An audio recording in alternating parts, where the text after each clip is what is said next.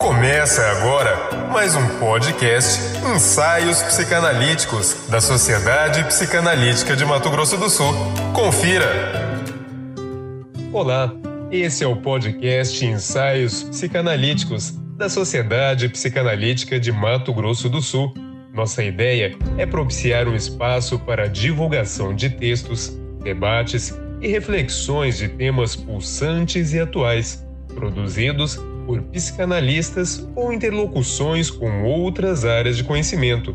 Hoje teremos como convidada a psicanalista Gleda Brandão Araújo, que abordará o tema Quando o tédio bate a porta. Quando o tédio bate a porta. Eu me dizia assim, que os homens são consumidos pelo tédio. Naturalmente, temos que refletir um pouco para perceber isto não é coisa que se veja de imediato. É uma espécie de poeira. Vamos para cá e para lá sem vê-la. A aspiramos, a comemos, a bebemos, e ela é tão fina que nem sequer range entre nossos dentes. Mas basta pararmos por um momento e ela assenta como um manto sobre nosso rosto e nossas mãos. Temos de estar a sacudir constantemente de nós essa chuva de cinzas é por isso que as pessoas são tão agitadas. Tirado do livro Diário de um Pároco de Aldeia. O tédio é algo de que todos nós sofremos em algum momento de nossas vidas, mas raramente conseguimos explicar com precisão o que é. Um fenômeno mais fácil de descrever que de definir. Buscando entender um pouco sobre o tédio, me deparei com um livro interessante chamado Filosofia do Tédio, de Lars Svensson um filósofo norueguês contemporâneo que investiga o sentimento do tédio em sua singularidade. Esse autor diz que o tédio só passou a ser um fenômeno cultural há cerca de dois séculos. É típico da modernidade, mesmo tendo precursores. Estes ficaram restritos a pequenos grupos como a nobreza e o clero. Não é possível determinar quando ele surgiu, mas localiza no período romântico o seu início no mundo ocidental, considerando-o um privilégio do homem moderno, e aponta algumas questões intrigantes sobre o tédio. Antes do romantismo, era um fenômeno marginal reservado ao clero e à nobreza, inclusive um símbolo de status. Mas na medida em que se espalhou por todos os estratos sociais, ele perdeu sua exclusividade o tédio carece do encanto da melancolia e do vínculo tradicional desta com a sabedoria, a sensibilidade e a beleza. Falta-lhe também a gravidade da depressão, o que o torna desinteressante para psicólogos e psiquiatras. Comparado à depressão e à melancolia, parece simplesmente trivial ou comum demais para merecer investigação aprofundada. No entanto, tem um importante elemento de crítica, pois expressa a ideia de que uma situação ou a existência como um todo não estão satisfatórias, concluindo que o tédio está ligado a uma falha grave na sociedade ou na cultura como transmissoras de significado, gerando um desconforto que precisa ser eliminado por meio de significados substitutivos. Grinson, um psicanalista norte-americano, vai nessa mesma linha para ele, o sentimento de tédio depende da coexistência de alguns fatores: um estado de insatisfação e desinteresse pela ação, um estado de saudade e incapacidade de designar o que é almejado, uma sensação de vazio, uma atitude passiva e expectante diante do mundo, na esperança de que alguém ou algo suprirá a insatisfação, uma sensação distorcida do tempo que parece parado uma inibição da capacidade imaginativa, distúrbios dos processos de pensamento e um sentimento de vazio representado pela fome. A pessoa entediada está cheia de vazio. Fenikel, em 1934, também aponta que a pessoa entediada está em uma tensão instintiva, reprimida, e descreveu duas formas de tédio, uma caracterizada pela calma motora e outra pela agitação motora.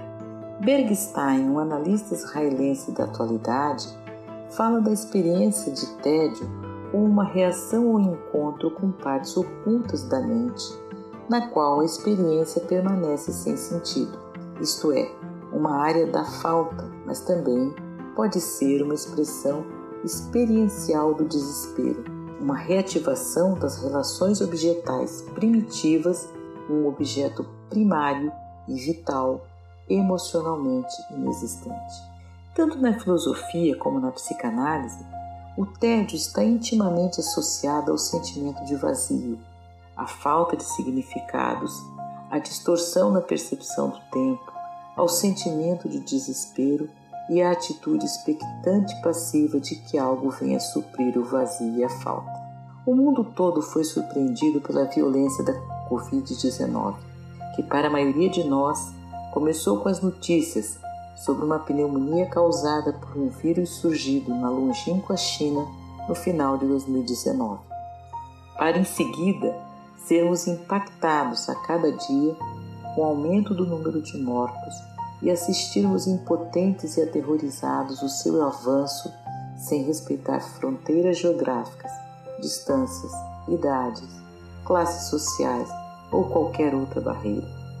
O que demandou, então, várias medidas para tentar impedir seu avanço: distanciamento social, isolamento total ou parcial, medidas sanitárias acertadas, objetivando a preservação da vida e evitando a sobrecarga dos sistemas de saúde. Essas medidas impactaram de maneira implacável as nossas vidas e as relações interpessoais e sociais, bem como a rotina dos casais e das famílias que em confinamento se viram obrigados a uma maior convivência diária.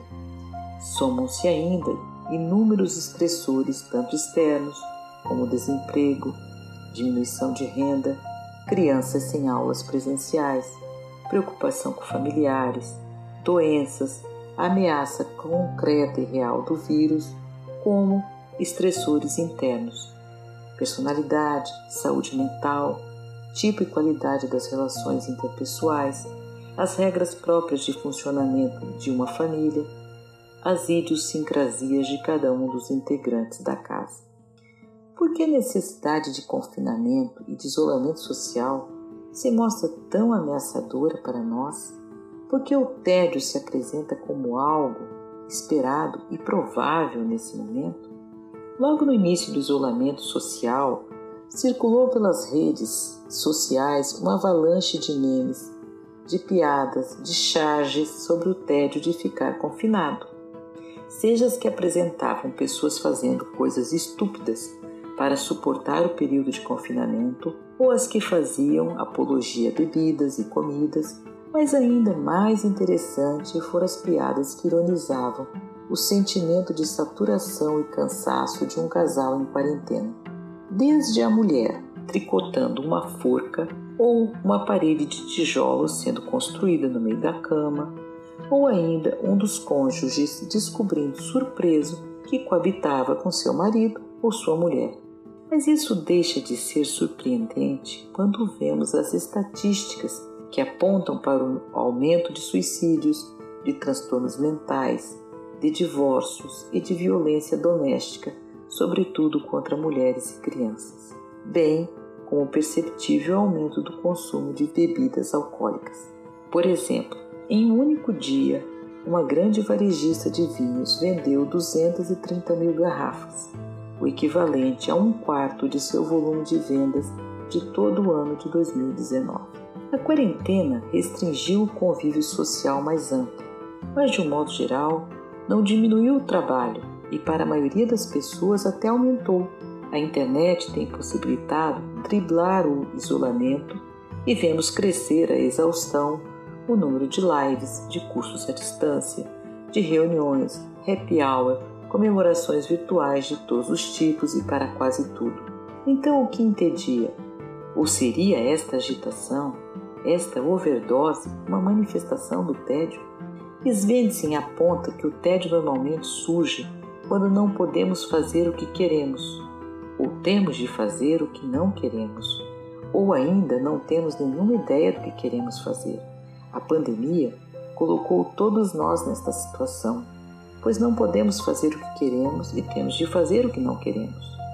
Como também em alguns casamentos, em algumas famílias, trouxe à tona de maneira gritante sentimentos que já estavam presentes desde sempre. A mesmice, a sensação de que um sabe tudo sobre o outro e que por isso não vale a pena conversar, perguntar, descobrir novas facetas, buscar novos caminhos.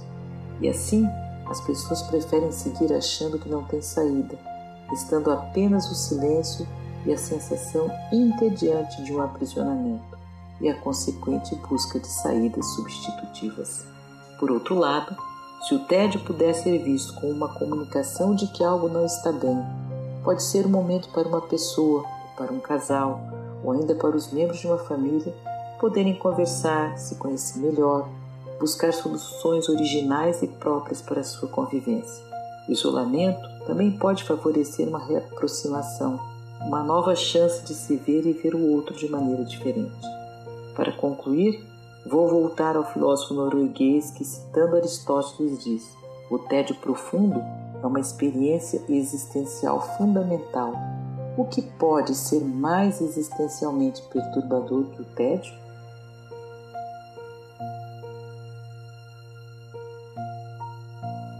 Você acabou de ouvir mais um podcast Ensaios Psicanalíticos da Sociedade Psicanalítica de Mato Grosso do Sul. Acesse o nosso site www.spms.com.br e acompanhe as novidades. Obrigado e até a próxima!